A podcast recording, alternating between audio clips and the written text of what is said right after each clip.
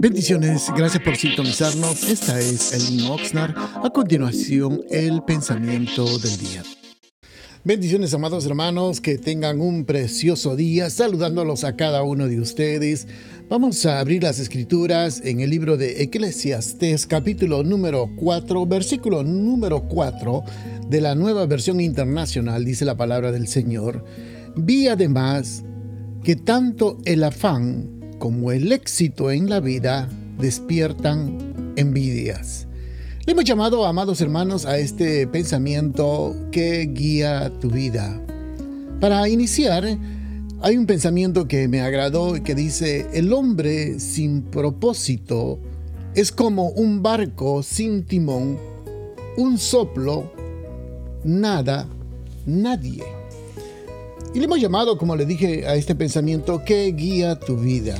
Primeramente, para nosotros poder entender esta palabra que guía tu vida, tenemos que entender exactamente qué significa o el, entender la palabra guía. Guía significa, vamos a decirle, mover o conducirse. Cuando, por ejemplo, la mejor forma de poder dar este ejemplo es cuando uno conduce un vehículo, usted es el conductor y como usted es el conductor, usted va a guiar el carro donde usted quiere ir o donde usted lo quiere llevar. El carro, por supuesto, simplemente es el instrumento donde usted va a manejarlo y va a, a ir el carro donde usted realmente quiere que vaya. El carro no puede por sí mismo ah, tomar una dirección o un rumbo, sino tiene que haber un guía.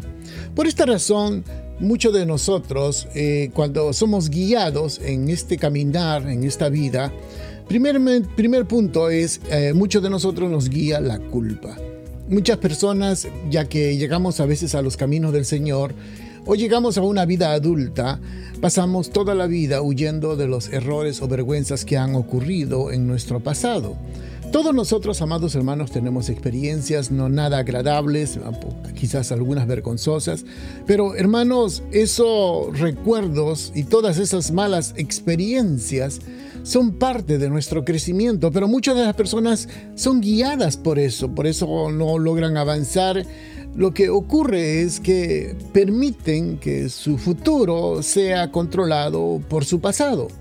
Entonces, aquí tenemos un gran punto que tenemos que entender de que el día que nosotros llegamos a los caminos del Señor, dice la palabra del Señor, que las cosas viejas pasaron, o sea, nuestro pasado quedó atrás. Todo lo que haya ocurrido en nuestra vida pasada ha quedado atrás y no permita que el pasado, hermanos, guíe nuestro futuro. Un ejemplo que me gustó es acerca de Caín. Dice, eh, Caín era prácticamente, hermanos, desechado, iba a ser errante y se quedó errante y prácticamente quedó toda su familia, su generación, toda esa generación quedó errante, marginado de Dios. Igual uno a veces miramos nuestra familia y miramos mi padre ha sido alcohólico, mi abuelo ha sido alcohólico, por lo tanto también yo creo que voy a ser alcohólico. O otros miran quizás su familia y dicen, bueno, mi abuelo se divorció, mi abuela se divorció, mis primos, mis tíos, toda mi familia se divorciaron y yo creo que también voy a divorciarme. Entonces así vemos hermanos como el pasado sigue persiguiendo al futuro de las personas. A otros les guía el resentimiento, la ira, por ejemplo, las cosas que han pasado. Muchas personas han tenido experiencias muy dolorosas, muy tristes, pero hermanos, todas esas cosas han quedado atrás. Usted el día que llegó a los caminos del Señor, el día que aceptó a Cristo Jesús como su Salvador, el Señor te ha hecho libre. Por lo tanto, deja que el pasado conduzca tu vida. A otros pues le guían el temor a hacer algo, quizás algo traumático o algo que lo disciplinaron y eso realmente lo marcó en su vida. A otros, una gran mayoría, he podido notar que les guía el materialismo, como ese deseo de poder adquirir más, la idea como que teniendo, teniendo más cosas materiales van a ser más felices. Y probablemente las cosas materiales le puedan dar felicidad, pero recuerde es simplemente una felicidad temporal.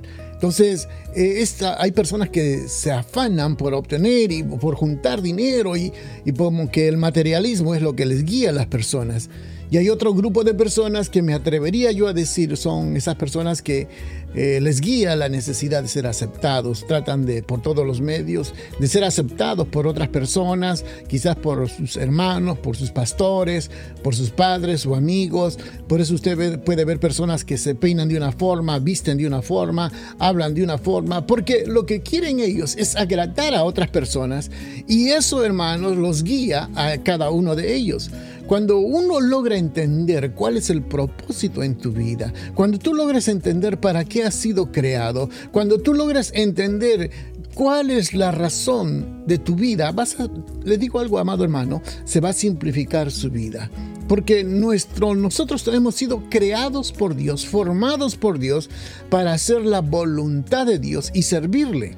Y le digo algo, cuando usted se deje guiar por Dios y por su palabra, será su vida más fácil y sabe una cosa, usted se va a estar preparando para la eternidad. Bendiciones, amados hermanos, y deja que Dios y el Espíritu Santo te guíe a usted y a su familia. Bendiciones, que tenga un precioso día. Gracias por sintonizarnos. Los invitamos a que nos visite a nuestro local que está ubicado en el 270 al oeste de la calle 5 en la ciudad de Oxnard, los días viernes a las 7 de la noche y domingos a las 5 de la tarde. Será una bendición poder atenderlos y síganos en Facebook bajo Elin Oxnard. Bendiciones.